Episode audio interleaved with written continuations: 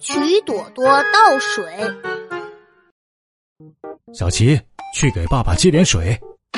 爸爸，自己的事情要自己做，更何况我正在写作业呢。那多多，去给爸爸接点水。爸爸，你的杯子里不是还有水吗？有是有，但是太少了，爸爸都喝不到了。哦，好吧。好了，爸爸喝吧。朵朵真是爸爸的宝贝女儿啊！诶，这杯子里怎么有大半瓶跳棋的玻璃珠子？啊爸爸，你快喝吧。乌鸦就是这样喝水的。哎呦我的妈！我是不是比小乌鸦还要聪明呀、小伙伴们，喜欢我就点击我的账号关注我吧。